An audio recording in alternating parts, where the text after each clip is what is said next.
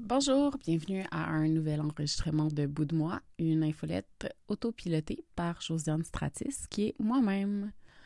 Aujourd'hui, je vous lis un très court texte qui se nomme Tête reposée. Euh, ça a été publié le 9 janvier 2023. Euh, c'est seulement pour une mise en contexte si jamais les gens ont besoin de l'avoir parce que euh, je parlais à un moment donné d'un job, puis j'ai décidé de changer d'emploi euh, au début de l'année.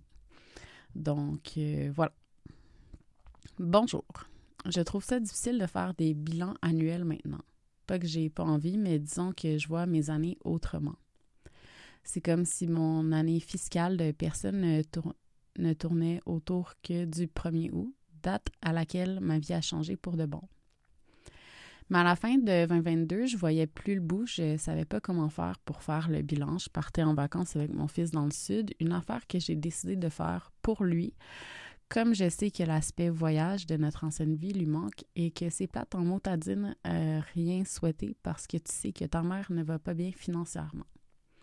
J'ai dit oui à un échange. Étant travailleur autonome, je devais aussi amasser des heures avant mon voyage, ce qui a fait que ma semaine avant Noël a été un peu renfer. Si une personne de mon entourage si une personne de mon entourage n'avait pas essayé de finir sa vie, je serais retombée dans un pattern d'idées noires et je suis, si je suis parfaitement honnête avec tout le monde. Je sentais qu'on dépassait ma limite encore, encore, puis que j'avais jamais assez et que je sentais pas encore comment je pouvais changer les choses. J'ai fait quelque chose que je ne fais pas habituellement. J'ai écouté mon entourage qui sortait les drapeaux rouges depuis plus d'un mois et demi pour me dire que je m'épuisais. J'ai ouvert LinkedIn, j'ai écrit à une personne que je connais depuis longtemps et qui voulait depuis longtemps qu'on travaille ensemble, que je pensais que j'étais rendue assez sur mes pattes pour revenir dans le monde du contenu et il m'a ouvert les bras, la porte et je me suis retrouvée avec une proposition que je ne pouvais pas refuser. J'ai toujours rigolé quand le monde disait ça avant, mais en même temps, pour l'avoir eu en plein visage, c'est le fun de passer de survivre à la reconnaissance des compétences et du savoir. J'ai accepté.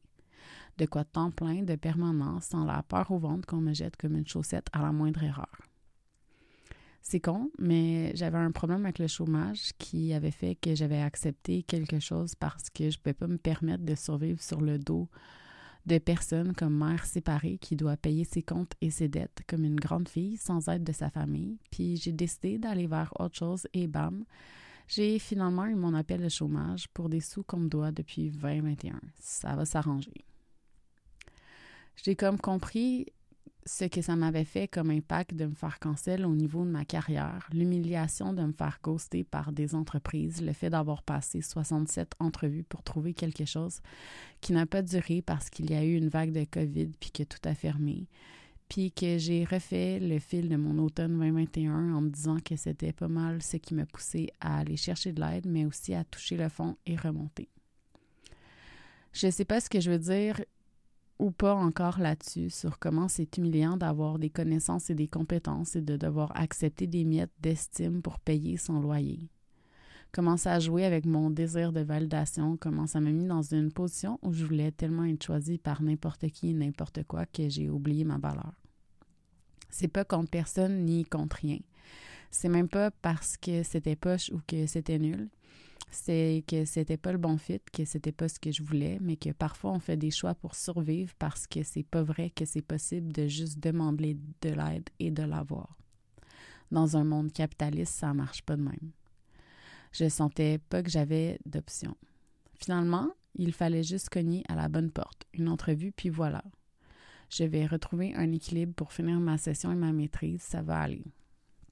Vendredi, je vais vous partager mon top de l'année 2022, lecture cinéma Alouette. Puis, si ça va bien, après, je vais vous parler du film Tard. Merci de stick avec moi, de, de me regarder me relever doucement en me donnant la bienveillance dont j'ai besoin. Sans ce que je fais ici, je serais sûrement pas aussi bien et j'aurais pas retrouvé mon agentivité. Merci. Ça fait partie de mes plus beaux cadeaux de 2022. OK, bye! Donc euh, voilà, c'est la fin de la lecture de l'infolette et on se retrouve très bientôt pour une nouvelle. Merci beaucoup. Bye bye.